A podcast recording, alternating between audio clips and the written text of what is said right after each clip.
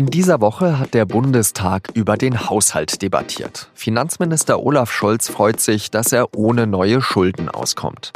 Grüne, Linke und auch einige Ökonomen meinen aber, Deutschland sollte mehr Geld ausgeben.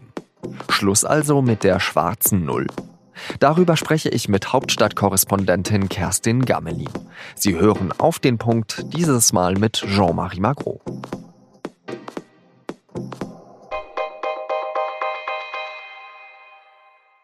Olaf Scholz braucht nicht viel Zeit, um seine Prioritäten zu setzen, nämlich genau zwölf Sekunden. Herr Präsident, meine Damen und Herren, das ist jetzt der dritte Haushalt dieser Regierung, den wir miteinander beraten. Und wie die beiden zuvor ist es ein solider Haushalt, der ohne neue Schulden auskommt. Die schwarze Null, sie steht. Der Finanzminister will weiterhin nicht mehr ausgeben, als er durch Steuern eingenommen hat.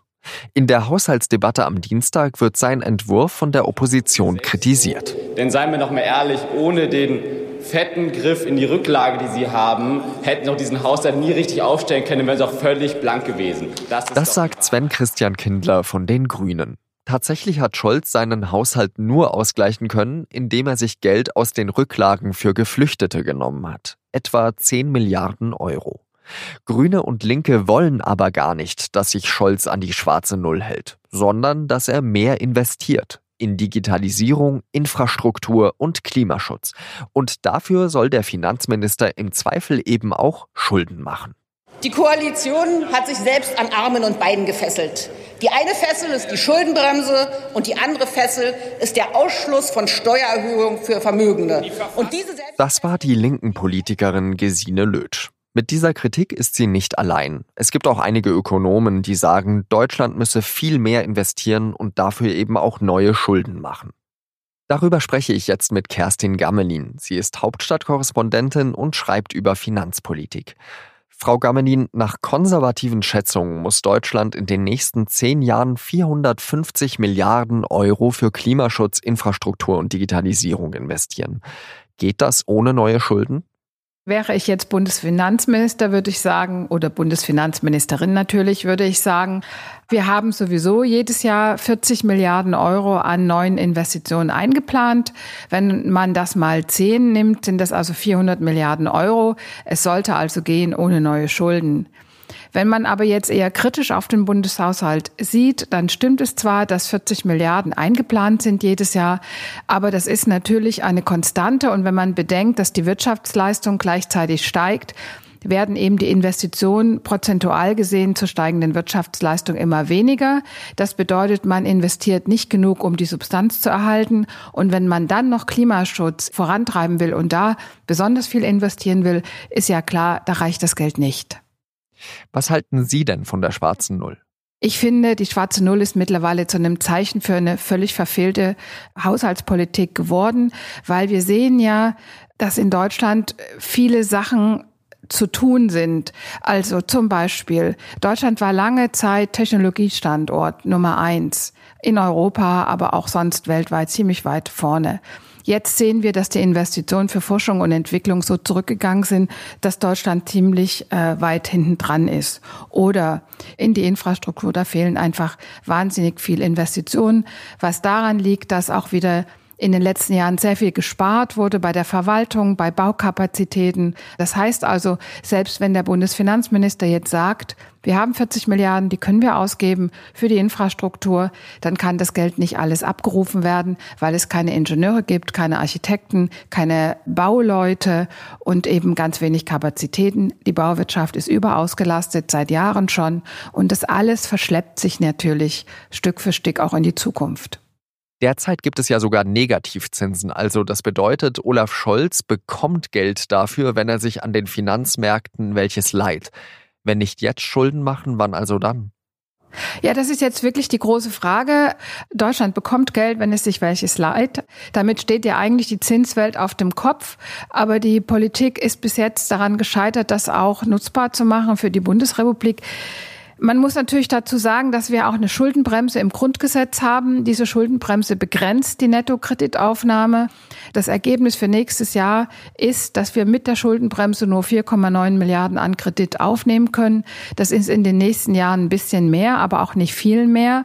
Das heißt, eigentlich muss man jetzt darüber nachdenken, ob man das Grundgesetz nochmal ändert und der Schuldenbremse in einer Art Investitionsverpflichtung an die Seite stellt, die dann eben besagt, dass der Staat dafür sorgen muss, dass die Substanz der öffentlichen Infrastruktur erhalten wird, dass auch die Verwaltungen ordentlich ausgestattet sind. Und natürlich auch noch die Debatte über den Klimaschutz, wie alle Maßnahmen finanziert werden sollen. Und vielleicht könnte man dann auch mit so einem Märchen aufräumen. Ich finde ja, dass das Bild der schwäbischen Hausfrau völlig falsch dargestellt wird. Die ist ja immer so das Synonym, wir sparen. Aber wenn Sie mal nach Schwaben fahren, ist das ganz anders. Die schwäbische Hausfrau ist jemand, die das Geld in die Hand nimmt, investiert ins Haus, das Dach deckt, die Wände streicht, den Garten bestellt, Vorsorge trifft, den Keller füllt und so weiter. Also die trifft Vorsorge für schlechte Zeiten. Und das sollten wir in Deutschland ja auch machen. Und das ist genau der Punkt. Und was wir aber haben in Deutschland ist eigentlich eine Sparpolitik à la Dagobert Duck da sitzt der Finanzminister da und zählt noch das Geld und freut sich, wenn er keine neue Schulden aufnehmen muss.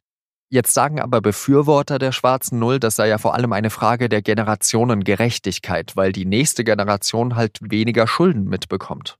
Aber wenn wir jetzt einfach kein Geld aufnehmen, aber dafür Schulen verfallen lassen, Kitas verfallen lassen, nicht in Technologien investieren, nehmen Sie zum Beispiel die Batteriezellenfertigung.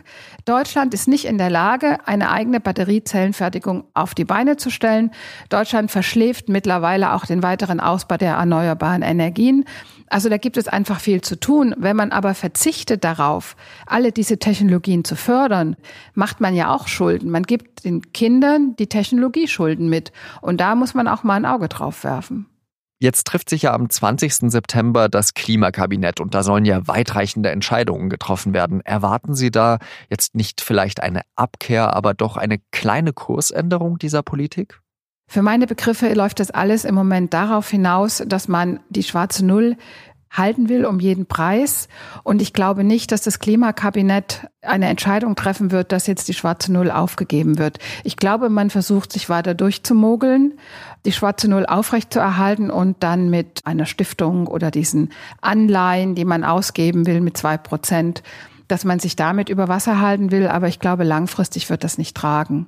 Die schwarze Null wird sich eher am Jahresende erledigen, wenn wir die Steuerschätzung bekommen, weil wir haben ja jetzt das Wirtschaftswachstum niedriger als erwartet. Damit werden auch die Steuereinnahmen niedriger als erwartet sein. Und wenn der Bundesfinanzminister dann Ende Oktober, Anfang November die neue Steuerschätzung bekommt und dort einfach Einnahmen fehlen, mit denen er gerechnet hat, dann wird sich die schwarze Null wohl von selbst erledigen. Vielen Dank für diese Einschätzung nach Berlin, Kerstin Gammelin. Und jetzt noch weitere Nachrichten. Der Sprecher im britischen Unterhaus John Burko hat vor kurzem angekündigt, dass er Ende Oktober als Speaker zurücktreten möchte. Doch bis es soweit ist, will er sich noch kräftig einmischen. Burko hat gesagt, er werde das parlamentarische Regelwerk auseinandernehmen, um jeden illegalen Versuch zu stoppen, dass Großbritannien ohne Deal am 31. Oktober aus der EU austritt. Das Parlament hat ja erst diese Woche ein Gesetz beschlossen, das den Premierminister dazu verpflichtet, in Brüssel um eine Fristverlängerung für den Brexit zu bitten, sollte man sich davor nicht mit der EU auf einen Deal geeinigt haben. Premier Boris Johnson will dieses Gesetz aber ignorieren.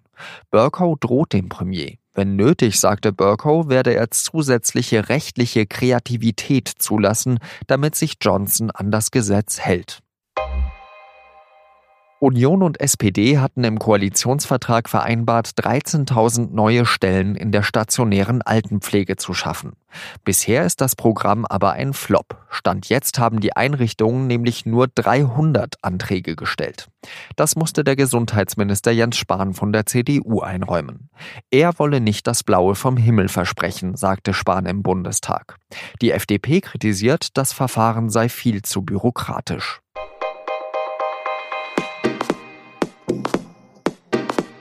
Sneaker sind mittlerweile nicht mehr einfach nur bequeme Turnschuhe, sondern eine Geldanlage und mit der kann spekuliert werden. Im SZ Wirtschaftsreport lesen Sie von einem YouTuber, der alle neuen Modelle kennt, einem Schüler, der sich hoch verschuldet hat und zwei Sneaker-Veteranen, denen das alles irgendwie zu viel wird. Die Geschichte gibt es in der SZ vom Wochenende mit Digital-Abo schon an diesem Freitag ab 19 Uhr. Das war auf den Punkt. Redaktionsschluss war 16 Uhr. Wir hören uns dann nächste Woche wieder. Adieu.